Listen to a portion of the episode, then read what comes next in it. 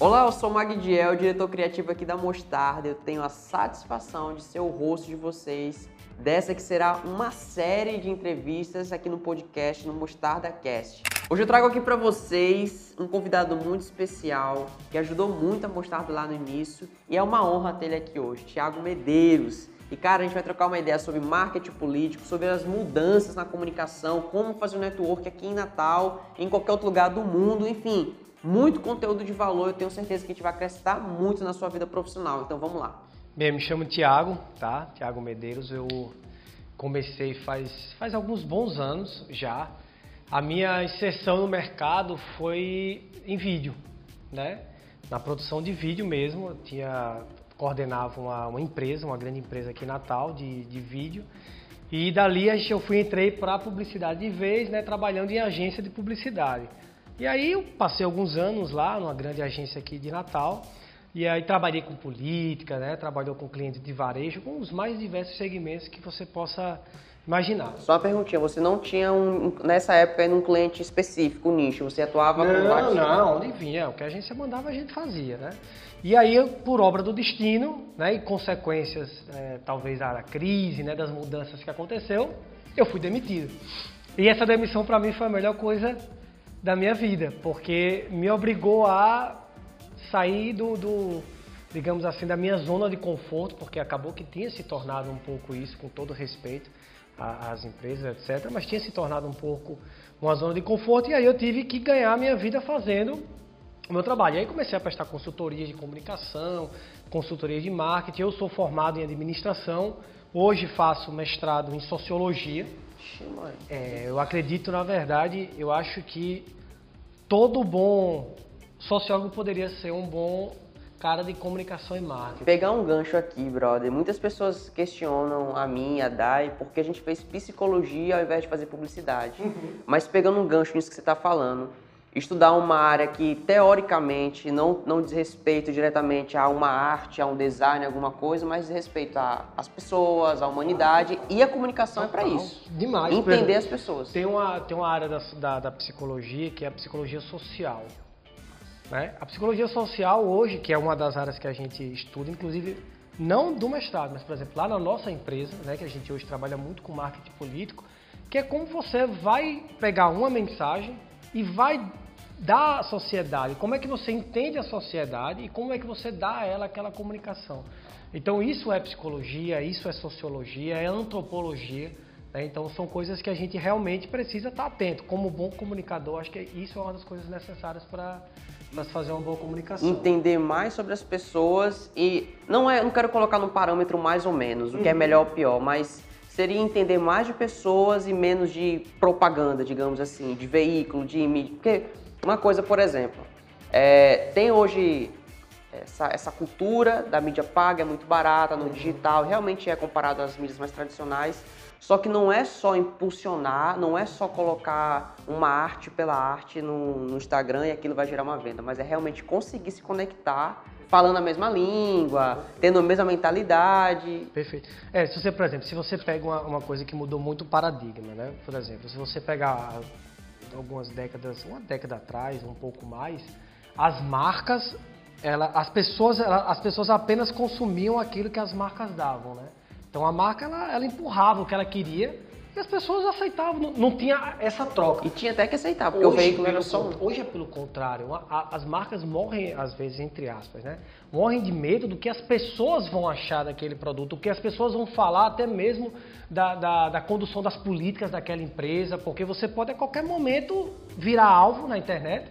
e acabar a sua marca. Uma marca talvez às vezes extremamente respeitada vai do, do 100 ao zero em questão de segundos. Então, hoje a, a, o consumidor ele passa a ter um protagonismo muito grande. Total. E tem outro detalhe. As marcas não só temem esse, esse, posicionamento, como elas disputam com a gente. Total. Porque, tipo, a atenção da Dai, a atenção da Mari, a sua atenção é a Coca-Cola disputa comigo, porque às vezes o meu feed é mais relevante para você, você tem mais Perfeito. contato comigo do que com a marca. Perfeito. Então essa Perfeito. humanização das marcas. E aí deixa eu te perguntar, já outra Cara, Tiago, estava é, conversando aqui antes, ele tem um, um protagonismo muito importante na nossa empresa. Hoje a Mostarda ela é fruto de uma consultoria lá dois, três anos atrás, onde tudo isso que a gente está vivendo hoje já estava sendo meio que planejado, Verdade. semeado. Então ele tem esse papel. E por que eu procurei o Tiago? Porque o Tiago viveu uma transição, porque você teve a oportunidade de trabalhar é, naquilo que é a publicidade mais tradicional possível, em sua essência. Tá até emocionado aqui. e, é, e agora, como é que é para você, mano, essa transição? Porque, querendo ou não, a gente sabe da relevância Aham. digital, não colocando no mérito do que é melhor, o que é pior, também não quero entrar nesse mérito, porque acho que os dois são importantes, principalmente numa cidade como a nossa, como Natal.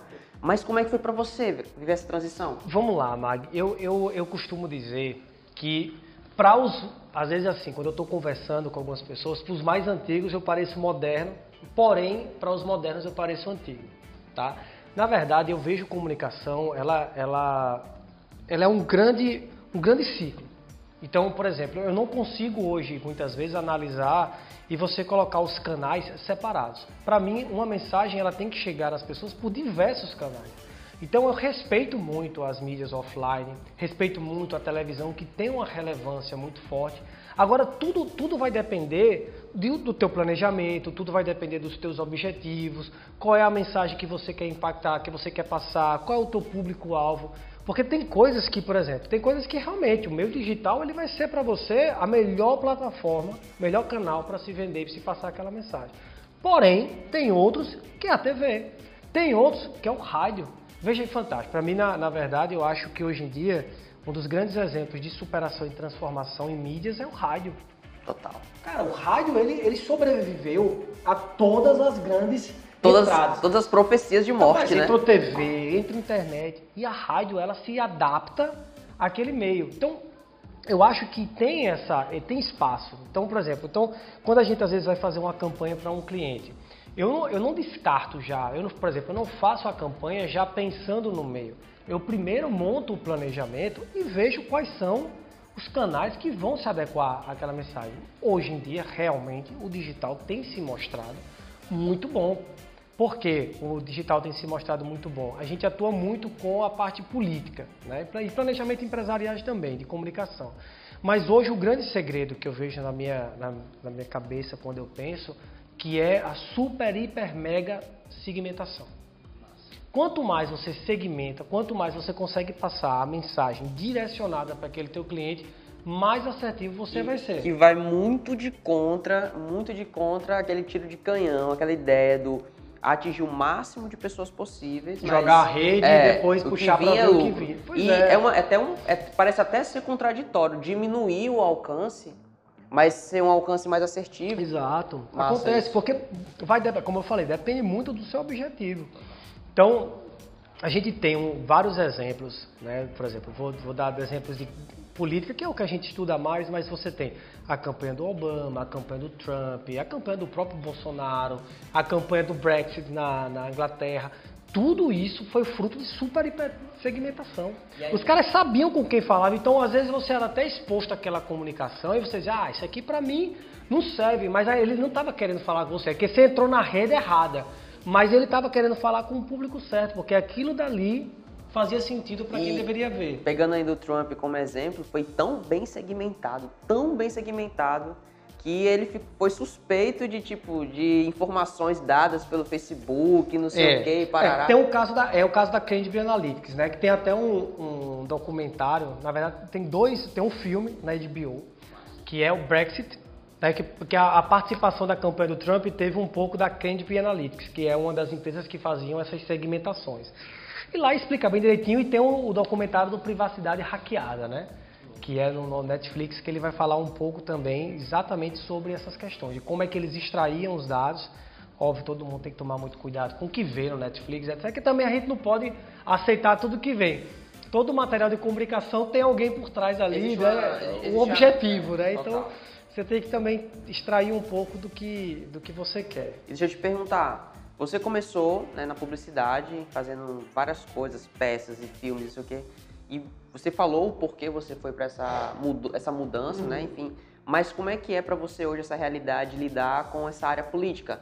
Dado essa ao preconceito que existe sobre isso, até mesmo da galera que trabalha na publicidade, no audiovisual, fala, porra, não- a galera não paga, não sei o quê. Mano, existe alguma coisa que é mito, que a gente que tá, tá de fora não sabe ou que é verdade? Passa um pouco aí Rapaz, esse pente fino pra gente. Vamos lá. Tem muita, eu acho assim, a, o termo começou pelo termo, né? Que as pessoas dizem, ah, marqueteiro, que na verdade é um comunicador, né? Então criou-se muito mito, agora mitos assim, que obviamente não é embasado, né? Tiveram vários escândalos que vieram aí aos longos dos anos, mas eu acho o seguinte, Mag, ela não é diferente de das outras áreas, certo? Sobre a questão da, da de pagamento, etc. Às vezes as pessoas falam, acontece, acontece, mas eu acho que hoje em dia, né, com, a, com as próprias legislações, com as empresas também cada vez mais preocupadas em fazer contratos direitinho, essas coisas têm diminuído bastante, né?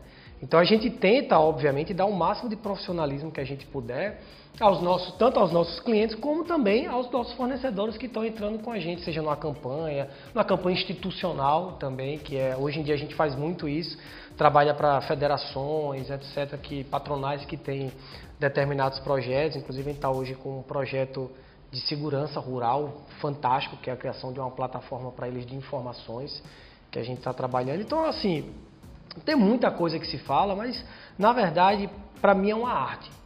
Sabe? Eu acho que trabalhar com política é uma arte, como também trabalhar com empresa. Porque às vezes o que acontece, você trabalha com tantas, tantas empresas que você não, você às vezes não consegue viver o mundo dela. E é uma coisa que eu, se eu posso dar uma dica, eu diria assim: menos é mais sabe? Menos clientes, eu acho que é mais envolvimento, Caraca, é mais engajamento. Então, por exemplo, um político, quando a gente vai se envolver com ele, cara, eu vivo a vida dele. Eu vivo tanto para saber que um dia, quando ele às vezes ele, ele precisa fazer alguma coisa, eu falo a mesma língua que ele. Porque esse é um processo que eu adoto. Sabe, às vezes é um, um cara que vai, eu não sei, deve ser desse jeito. Um cara que vai imitar alguém, ele Sim, precisa ficar vendo ali é o uma imersão. Total, entendeu? E a mesma coisa, por exemplo, dentro de uma empresa, deveria ser assim. Se você vive a realidade daquela empresa que é o teu cliente, você entende as necessidades dela, você entende o que ela precisa, você entende a missão dela. Você começa a observar coisas que às vezes você de fora não observa, que passa.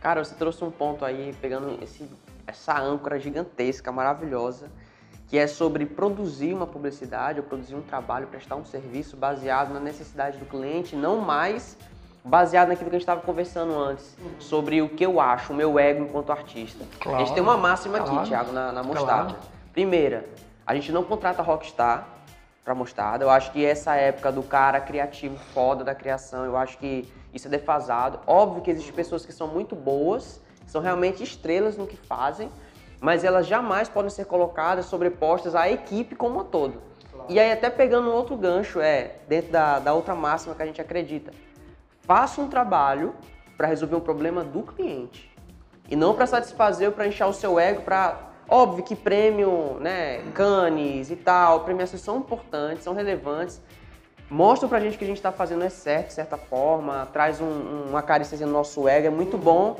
mas no final do dia o que realmente importa é se o seu cliente está satisfeito com o seu trabalho. É, isso é muito importante, sabe? Assim, é, é, vou, vou, dar mais ou menos assim uma, um, um parecer um pouco, eu acho que vai bem, bem no que você está falando também.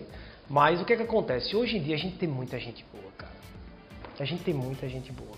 Eu digo aí na nossa cidade, olha que é uma cidade pequena.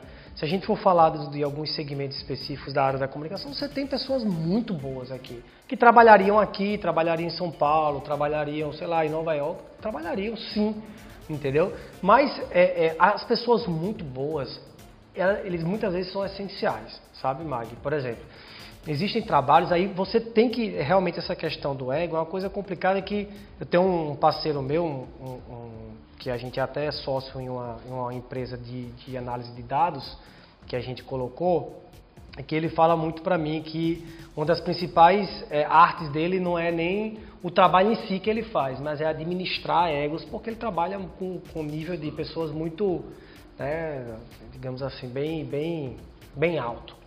E aí ele fala, Tiago, uma das principais dificuldades minha é administrar egos. E isso também, às vezes, é uma função de um grande líder também.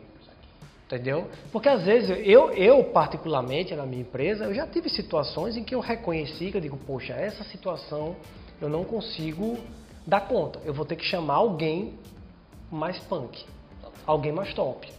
E aí eu vou e aceito. E naquele momento que eu trago o cara, eu saio da função, digamos assim, de estar ali executando e vou para uma função administrativa da minha empresa.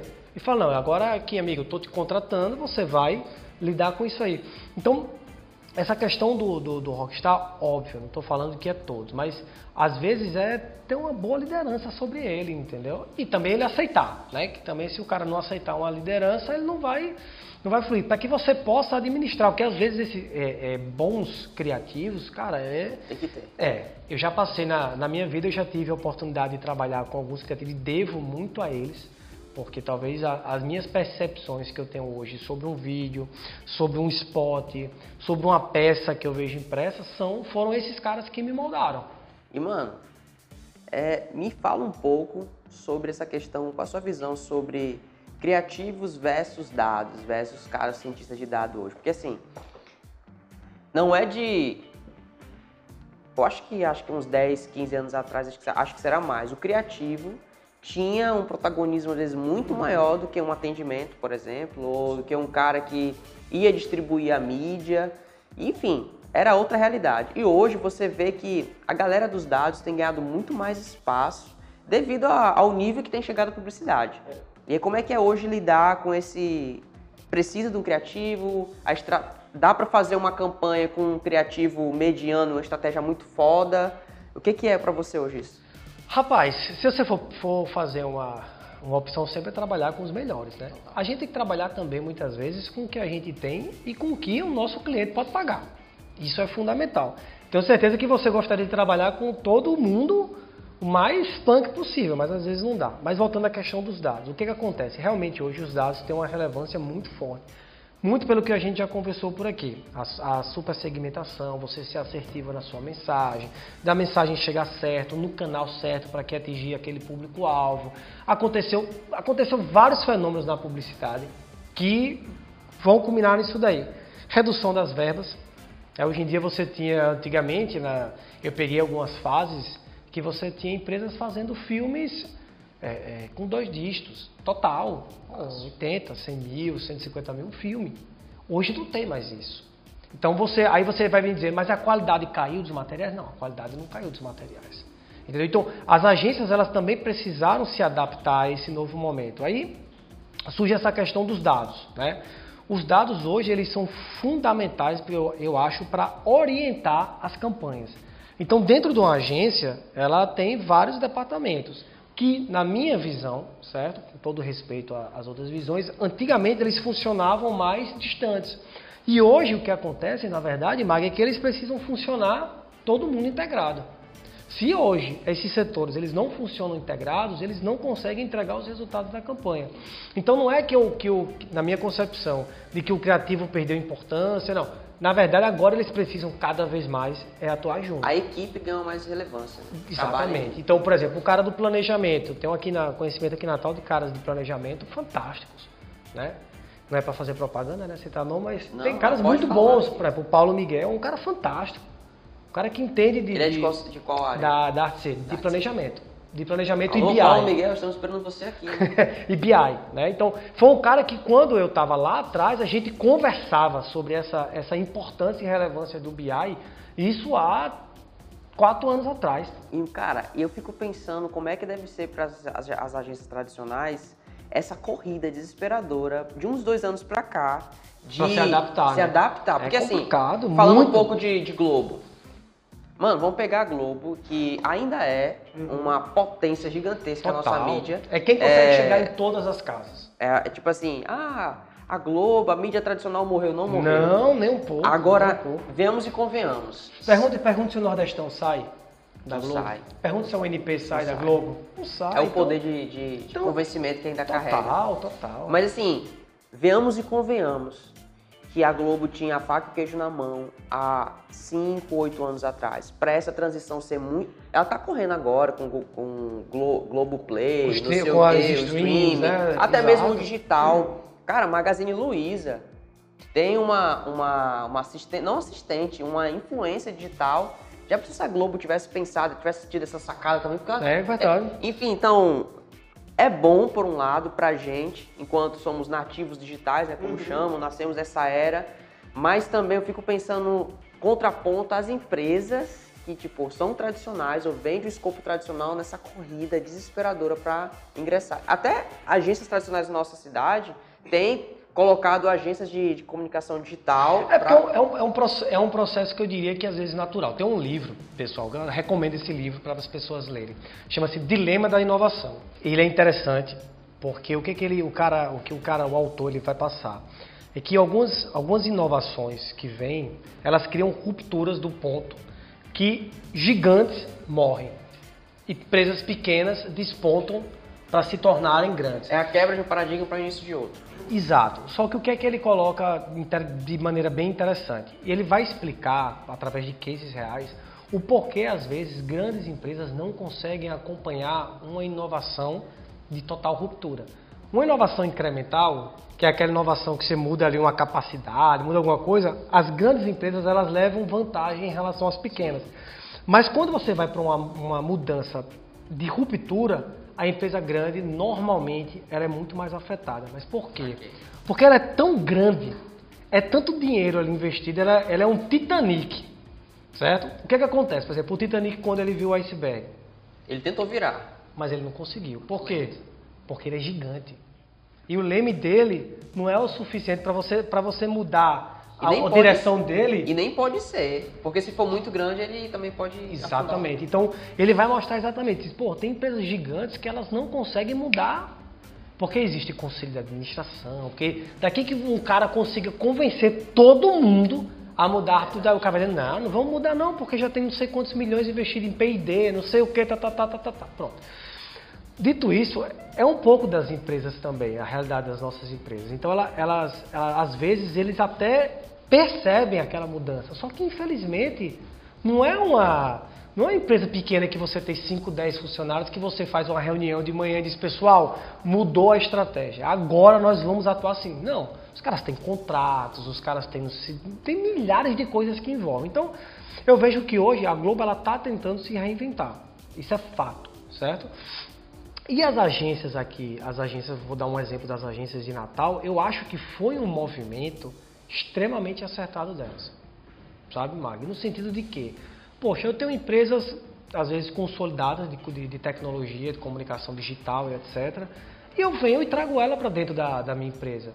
Porque você criar expertise nessa área leva um tempo. Toda, toda área ela precisa de um, de um tempo de aprendizado. Não é verdade? Você precisa. Não, não, não é assim, ah, eu vou criar hoje um departamento da minha empresa digital e amanhã ele está funcionando. Não, não é assim. Mas quando você traz uma empresa, você incorpora o know-how tá... dela, você incorpora os clientes, os faturamentos. Então, quem podia fazer isso, fez. E eu acho que fez assertivamente. E, a, e as grandes empresas têm aproveitado esse, esse lance que está falando se eu for criar internamente uma equipe de inovação para determinada área, vou, vai demorar, sei lá, um ano, dois anos. E hoje, um ano, dois anos nesse, nesse é aspecto dá muito tempo. Muito. Até os planejamentos, abrindo um parênteses aqui, até os planejamentos hoje não são feitos daqui a 5, 10 anos. É daqui a 6, um ano, dois anos no máximo, pensando a longo prazo. Mas voltando ao que eu estava falando, é muito mais cômodo e mais assertivo uma empresa de grande porte comprar uma empresa, uma startup que está começando, sim, que sim, tem uma equipe de 7, sim, 12 pessoas e, e, faz muito bem aquilo. Verdade. Mano, eu dei uma estudada agora nos gráficos de empresas grandes que compraram ou fizeram fusões ou compraram empresas menores e tudo mais. Subiu de um nível assim de tipo 30, 40% a mais que o ano passado. Então, é muito reflexo disso. E eu acho que, que é o, meio que é o futuro das grandes empresas com os lemes pequenos fazer isso, é mais assertivo de certa forma. Exato. Por exemplo, você tem, você tem a, o mercado de comunicação hoje. Quando você busca, você vai ver hoje grandes empresas que às vezes elas, elas compram, elas fazem um grupo, né? E aí você está lidando com uma de, tá lidando com uma dessas empresas do grupo sem saber que tem uma grande agência por trás. Então eu tenho um exemplo da Propeg. A Propeg que é uma, tem muita conta política no, no Brasil todo, etc., uma das grandes empresas da Bahia, ela tem várias empresazinhas que são frutos dela, são seus filhos. Então tem empresa de dados, né, BI, tem empresa que é responsável por. Então as empresas elas, elas vão buscando crescer. Porque, por exemplo, hoje em dia um cliente, um cliente exigente, ele não quer só um, um material. bonito, um material bem feito. Ele, ele hoje ele quer, você tem que se esforçar para entregar algo muito além disso. Porque E o que seria o além do material perfeito? um bom atendimento, um bom atendimento, um bom planejamento. Porque no- eu, eu, eu sempre lutei muito, Magdiel, sempre, sempre, sempre, contra é, commodity na publicidade, sabe? E aí trazendo um, um gancho pra galera o que seria o termo commodity e também o que seria o commodity na publicidade, só pra dar uma É, explicação commodity, rápida por exemplo, uma laranja é uma commodity, né? Com- ou seja, tudo é igual, não tem uma diferença. Então, quando você, a commodity digital que eu falo é você não ter aquela coisa simplista, sabe? Você sempre tentar passar alguma coisa diferente naquele material que você está entregando. Isso dá um valor muito forte para o cliente. E você só consegue fazer isso se a gente voltar conectando o que a gente já está conversando. Se você pegou aí. Se você consegue entrar No é, cliente. no cliente. Viver, viver o cliente. Não tem como você criar uma coisa nova, inovadora, sem conhecer ele. Total, total. Não é, não é mais aquele tempo que você olhava para fora, via, fazia uma, uma, uma referência, ah, vou pegar aquela referência e já, já jogava para aquele teu cliente. Às vezes não dá para fazer isso. Por quê? Porque a realidade daquela empresa é diferente, porque a cultura daquele lugar é diferente. Então, quando você começa a pensar em como é hoje em dia a sociedade, e vai para aquela questão que a gente estava falando em sociedade, você hoje tem um aspecto extremamente importante chamado cultura. Cada lugar vai ter a sua cultura. Às vezes cada tribo, cada tribo tem uma cultura, né, diferente. Então você pode até mesmo perceber a Nike. Quando a Nike está lançando um produto de basquete, você vê que ela tem toda uma roupagem para aquela uma tribo, linguagem uma diferente. linguagem diferente. Então como é que os caras conseguem aquilo vivendo, planejando, né, estando dentro daquela coisa? Algo que eu queria trazer para cá também uma importância e a gente faz muito isso na, na política. Ela, a nossa empresa ela tem hoje um tripé. O tripé dela é o seguinte é pesquisa, tá? Planejamento e para aí vir a comunicação. Pesquisa é fundamental. Planejamento e. Comunicação. A Que a- pesquisa ela é fundamental. Eu não estou dizendo a pesquisa só do cara aí é, aplicar um questionário, não. Mas, por exemplo, às vezes a gente faz pesquisa qualitativa. que é subjetivo. Exato. O que é que faz? Pega um determinado grupo, o cara vai fazer uma campanha, a gente, não, vamos entender o que, é que as pessoas estão pensando. Aí a gente contrata uma, às vezes contrata empresa, vê o que, é que a gente pode fazer, porque também depende muito da verba do cliente, e você faz os, os grupos focais. E você dali consegue extrair coisas fantásticas. Se as empresas também tiverem essa, essa sensibilidade de entender, eu tenho um cliente de varejo que a gente realiza, realiza periodicamente pesquisas aí quantitativas, quantitativa e qualitativa, a cada dois meses. Hoje. Então eu sei, eu sei, eu sei o que o cliente está pensando na loja a cada dois meses. Massa. Entendeu? Então a minha, a minha comunicação ela vai ser assertiva e nem só às vezes a comunicação que eu digo de uma peça publicitária, mas a comunicação do marketing mesmo. Pô, ó, os caras estão reclamando de um atendimento, isso aqui está impactando no, no faturamento, até mesmo para proteger as empresas, que aí às vezes o cliente vem e diz, ó, não está dando resultado o que você está falando. Se cara, proteger. Vamos fazer uma pesquisa para analisar? Que vai chegar, esse momento vai chegar, porque às vezes, é, trazendo um pouco dessa, te quebrando um pouco desse mundo ideal da publicidade, todo cliente, ele quer diminuir seus custos, ele quer aumentar seu faturamento e ele quer fazer a sua marca ser relevante no mercado. E aí, em algum momento, talvez você não consiga ou dar um faturamento ou fazer a marca ser relevante e a primeira digamos assim, a primeira ideia do empreendedor, do empresário ou do grupo é jogar, meu irmão, você não está dando resultado. Não tá... E aí, ter essa pesquisa, entender, fazer as pesquisas fazem parte também de se proteger enquanto empresa. Verdade. É um, é, um, é, uma, é um jogo, às vezes, que não combina. Às vezes o cara quer, não, eu quero, eu quero, eu quero mais reconhecimento de marca, eu quero que minha marca vende mais e eu cor- e corto o orçamento de, de comunicação, né, de, de marketing. É difícil, muitas vezes. Aí o que acontece? Aí os profissionais de comunicação estão tendo que se adaptar a essa nova realidade, porque é uma nova realidade, sabe, Mag? É assim, não, não, não tem. Se, se a gente for discutir se é certo ou é errado, tudo bem, sem problema. Mas que é uma realidade posta, é uma realidade posta. Você vai ter uma ou outra empresa diferenciada. Na nossa cidade você tem empresas diferenciadas, empre- empresas que investem em marketing, que, que, que faz uma ação que você pode perguntar, poxa, o que é que ela está vendendo com aquilo? Ela não está vendendo nada, mas ela está vendendo marca, ela está vendendo experiência, né? ela está trazendo uma coisa, uma coisa relevante para o cliente dela, que não signifique agora e comprar mais, mas ela está fidelizando aquele cliente. Então, hoje a fidelização é uma coisa que toda empresa deveria buscar. Né? Você entrar na guerra de preço é uma coisa muito arriscada. Né? que as grandes empresas tendem a ganhar. É, é, essa parte de planejamento, quem, quem se interessa, aqui no Brasil, eu gostava, gostava muito de ver os, os, vídeos dele, é o Falcone, né? Sim, total. É, o cara, o cara manja uns, muito. Muito, ele tem uns, eles têm uns vídeos no, no YouTube, tem um muito bom do Abílio, do Abílio Diniz, que ele faz, ele dá, dá uma entrevista lá, que é uma coisa que às vezes a gente sempre usa muito, que o Abílio ele tinha uma, uma coisa, mas que às vezes vai, vai contra um pouco essa nossa geração, mais a sua geração, eu sou um pouquinho mais velho que é aquela busca alucinada pela inovação, uhum. né? E o Abílio, ele é, ele é um cara óbvio, isso, ele está dentro de uma grande empresa, um grande grupo, que era o Pão de Açúcar, né? Quando ele estava à frente do grupo Pão de Açúcar. Ele dizia, olha, para mim, às vezes chega um cara aqui, um gerente, um diretor, e faz, olha, eu quero botar essa inovação. Aí ele fazia o seguinte, eu dizia, chegava para ele e fazia, amigo, aonde é que mais ou menos alguém faz parecido? Aí o cara dizia, não, lá na Alemanha. Ele fez, então faça o seguinte, você vai lá para a Alemanha, você vai passar um ano naquela empresa e quando voltar, você vai fazer igual o que eles estão fazendo. Não, mas eu quero fazer uma inovação. Não, eu não vou reinventar a roda. Se tem alguém fazendo alguma coisa parecida, vamos pegar lá o que eles estão fazendo parecido, vamos aplicar aqui e se for preciso fazer uma mudança, a gente faz. Parte também para aquela questão, grandes empresas ela não pode arriscar tanto, né? Mas que é uma coisa que eu acho que a gente precisa também muitas vezes é, é aceitar que, que nem sempre dá para ser tão, não dá para ser inovador sempre. É, e... e não ser inovador não significa nem que você não vai ter sucesso, que vai ser frustrante. Sabe? Que às vezes a gente busca muito essa coisa, ah, eu quero ser inovador e tal. É bom, é, mas às vezes não dá. E se não deu, vou fazer o quê? É, existe mercado para inovação, existe mercado para não inovação. O lance é você conseguir responder rápido às mudanças.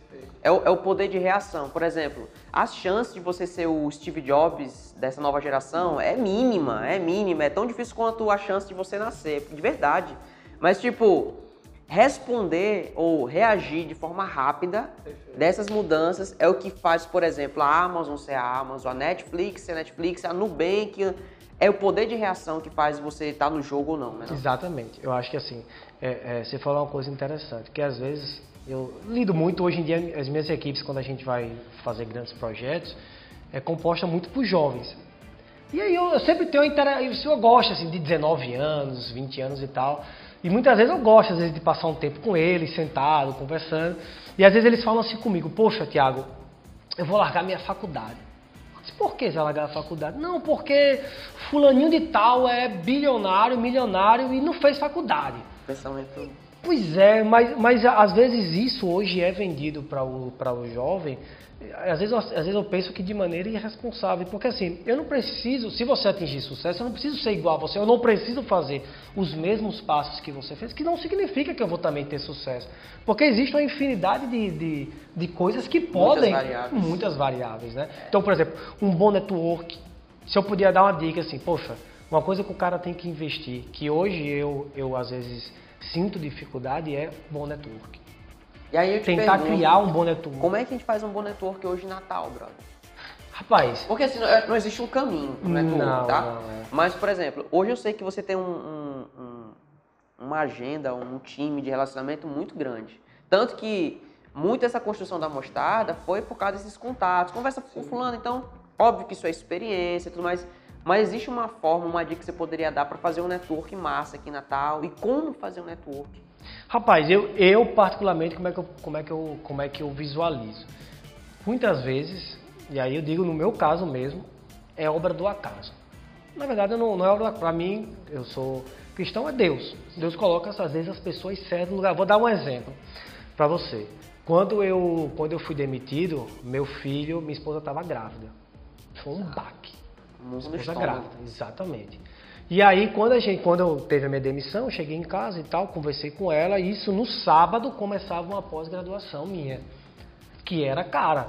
E ela, eu fiz, não, eu não, não vou fazer. Eu acho que agora eu tô, vou, tô com a demissão, até que vou receber um dinheiro, mas eu acho que não vai dar para continuar. Ela sabiamente fez, não, vá, faça um esforço. Eu disse, tá certo, fiz. O que, é que aconteceu? Eu revi um professor meu, da graduação, Esse cara me chama no almoço para sentar, conversa comigo e eu saio dali com um negócio fechado. Que ele simplesmente ele me contou uma, uma situação de um cliente dele que estava precisando de serviço de comunicação e marketing. Ele deu a solução que alguém tinha passado e disse: Não, eu não concordo com essa, com essa solução. Ele fez: é, Eu também não concordo, mas qual é a sua solução? E ele de bate pronto, sem muitas informações, eu dei mais ou menos o caminho. Ele gostou, me ligou no outro dia e perguntou se eu queria ser sócio dele naquele projeto. E ali eu comecei a, a, a, a viver aquele um, um, novo network, né? Mas a, a experiência, falando a questão de como o cara fazer, é complicado, porque assim, muitas vezes vai as relações de quando você estudou lá no ensino médio, de com quem você fez faculdade. Aí você pode perguntar, poxa, Tiago, mas eu não estudei numa escola boa, eu não fiz uma faculdade boa, eu vou morrer? Não. Porque muitas vezes, até o cara que está estudando na escola, sei lá, de classe média, média alta, onde vão estar os empresários, onde você está na universidade, que vai ter aqueles próximos profissionais do futuro, às vezes não têm a mentalidade disso. Então, muitas vezes, network, Mag, eu acho que tá, tem a ver com mentalidade. De você estar tá naqueles lugares ali, naqueles espaços, e você entender, não é que você olhe para todo mundo e veja um cifrão, não. Mas de você entender que ali podem existir relações. Então, você quando você começa a parar para pensar, por exemplo, pare para pensar um tempo, um tempo assim, esqueça de tudo e comece a pensar nas pessoas que você conhece e nas pessoas que aquelas pessoas conhecem. E nas pessoas e você vai fazendo esse exercício e você vai começando a entender ligações. É, que é um, uma, uma dica até sendo um pouco mais pragmático, não sei se você vai concordar comigo. Pô, você está começando um negócio. Você não é conhecido. Velho, Pega a agenda de telefone. Eu fiz isso, brother, deu certo. Não é, não falando que vai dar certo para você 100%, mas pega a agenda e liga para as pessoas que você conhece, não para oferecer o serviço para elas, mas para perguntar para elas isso, boa, se boa. elas conhecem alguém que precisa do seu negócio. O cara tem que Mano, vender, velho. É tipo assim, não sei se você lembra, rolava muito esse tipo de marketing é, no telefone. Uhum. É, Alô, Thiago, eu sou aqui da Microlinks Estou fazendo um curso aqui, é, te oferecendo um curso aqui de informática. Você se interessa? Não, não me interesso. Me indica cinco amigos. Verdade. Eles faziam muito isso. E aí acabava que. Hoje em dia é marque, marque cinco amigos, né? É, hoje em dia é marque cinco amigos, ou deixa. É desse jeito. Mas continua sendo. Você vê claro, que, a, que, a, comunicação claro. ela só muda de endereço, mas claro. a estratégia é a mesma. Mag, porque eu tenho uma, tenho uma máxima do seguinte: a gente usa, eu uso, uso muito isso daí. Qual é a mensagem com mais confiança que você compra? Aquela que vem de um amigo muito próximo seu. Total. Ou numa mãe de um pai. Total. Então hoje, hoje a disputa, a disputa é pela proximidade. E aí vem o lance dos influencers, né? Que é, são aqueles influencers. E detalhe, até essa questão do influencer de milhões de seguidores tem ganhando nova roupagem. Que é, eu chamo de nano influenciadores. É o cara que tem mil seguidores, ah. mas o cara tem uma credibilidade, tem um network tão bom. Eu tenho, eu tenho, eu tenho um caso para contar isso daí. Tem um, um pessoal que a gente que eu conheci e aí eles de uma grande de uma grande agência de publicidade de São Paulo e eles foram fazer uma ação de marketing de ativação para uma empresa de baterias nacional. E aí os caras queriam porque queriam contratar uma digital influência de não sei quantos milhões de seguidores. Só que ela cobrou Exorbitante. exorbitantemente. E aí o cara da, da agência teve uma sacada fenomenal. E aí é onde entra a questão do planejamento, de um bom profissional de comunicação. Ele fez, ó, vamos fazer o seguinte, com o valor que a gente pagaria para aquela pessoa, vamos fazer o seguinte, vamos contratar 20 pequenininhos. E eles fizeram a ação dessa forma. E não foi nem não, não era não, não, não, não, e não foi a ideia de reduzir custo, não. Foi a ideia de ser mais assertivo. Não, não, de ser mais assertivo. De, porque ele, ele pensou, poxa, eu tenho uma determinada verba. Se eu gastar a verba todo dia só com aquela pessoa, imagine só, todo mundo fala, a gente aprende. Não coloque suas, seus ovos, como é que é? Só numa, numa cesta só, né? Exatamente. Não, pô, pô, você tá só uma pessoa para fazer, a, a depender só dela. E aí os caras fizeram isso, meu amigo, foi sucesso. Vai muito para isso. Essa questão hoje desses nano influenciadores são fantásticos. Eu vejo particularmente isso na minha mãe. Minha mãe mesmo, com todo respeito. Ela, ela hoje, eu, às vezes eu ligo para ela, isso acontece muito. Eu ligo para minha mãe e falo, mãe, quem é que danado influencia você a comprar tal coisa? Mag, é impressionante. Ela me dá os nomes. Eu indico. Cara, é assertivo, pô. O cliente às vezes faz um anúncio lá e não são pessoas assim, pra que você possa imaginar que são as digitais influências de 100 mil, 200 mil, 1 milhão de seguidores. Não. Mas elas falam, elas falam e tem uma credibilidade fantástica com aquele público dela. E isso ali ela colocou no outro dia, você pode. É batata, você vai na loja, tá lá a loja cheia, você pergunta, não, você viu, viu por quem? Que é uma coisa que é que hoje em dia tem muito bem isso, que é a tangibilizar os resultados sabe? Antigamente se tinha muito essa dificuldade, né? Quando você tinha sua TV, etc, você tem o Ibope, você Sim. tem alguns né, é tão... indicadores. Mas hoje em dia você consegue criar uma série de indicadores e eu recomendo para as empresas que busquem criar essas métricas, né? As, as, métricas hoje elas são chaves. Óbvio que muitas vezes a gente já conversou isso aqui, você não pode ficar preso só a números, né? Porque às vezes tem uma tem uma coisa de marketing, de branding que você está fazendo, etc, que às vezes não vai dar impacto agora. Mas, por exemplo, você às vezes faz uma, uma ativação na internet. Vai no outro dia lá, o cara da, do marketing, o cara da comunicação, e dá uma observada na loja. Vê, Vê se as pessoas. Isso, que é uma coisa também fantástica. É, é, é, isso tem, eu acho que é o design think, né? Uhum. Que eu tive também a oportunidade de conviver com um cara, o Andrei, que é um cara fantástico nessa área, que me introduziu num grupo de estudos há uns 3, 4 anos atrás sobre design thinking e que, e que eu aprendi muita coisa em relação a isso e que eu uso hoje em dia, que é o seguinte, se passe por um cliente, observe o cliente. Cliente oculto? Cliente oculto. Eu, por exemplo, eu vou dar um exemplo do que eu faço isso, é um pouco uma mistura de, de, de antropologia, né, da etno, etnocentria com essa questão do design thinking. Eu vou fazer um, eu tenho um cliente, certo? O cliente, um prefeito, sei lá, alguma coisa do tipo, vai fazer uma campanha numa cidade. Sabe o que, é que eu faço? Eu boto uma bermuda, uma sandália, vou lá para aquela cidade, sento num café, sento num boteco, vou para um restaurante e começo a conversar com as pessoas. Que foda. Começa a conversar, começa a conversar, começa a conversar. Amigo, você chega em casa com tanta informação que você fica louco. Que muitas vezes, que muitas vezes o seu cliente contaminado, contaminado, ele acha uma coisa e a realidade é completamente diferente. Ou até mesmo você chegando num cliente que ele tem uma demanda específica, ele vai contratar seu serviço, ah, porque eu acho que, a, que a, não está tendo venda. E aí você entrando bem no negócio, você percebe que às vezes o problema não é a venda. Às vezes é um atendimento, você vê as caixas ou caixas vendedoras com.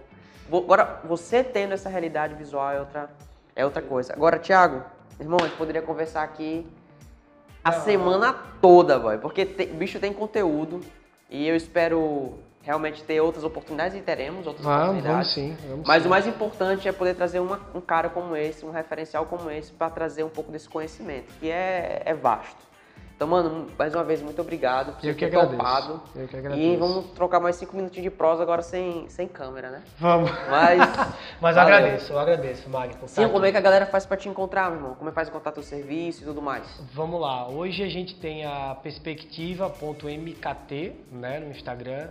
Nem se. Não reparem não, pessoal. A gente posta bem Vamos produzir conteúdo. Vamos, vamos. Eu preciso, eu digo muito a, a minha esposa, ela fala, Tiago, acho que vocês precisam se vender mais. Até, até começou, conversou um pouquinho aqui, um pouco antes disso, e eu reconheço isso mesmo. Mas hoje a gente tem muitas questões das indicações, né? Então. Tá segurando. É, tá segurando um pouco, sabe, Mag? Ou Thiago.medeiros10, que é o meu Instagram, pode ir lá, pode mandar mensagem, a gente conversa. Massa. Tamo aí pra isso, beleza? Agradeço. Se estiver ouvindo esse podcast aí, marque a gente, posta nas suas redes sociais, marca o Thiago, me marca, Filmmaker Empreendedor, ou então o Instagram da Mostarda. Marca logo todo mundo e a gente vai ser, vai ser um prazer pra gente saber que você está ouvindo nosso podcast. E até o próximo. Valeu!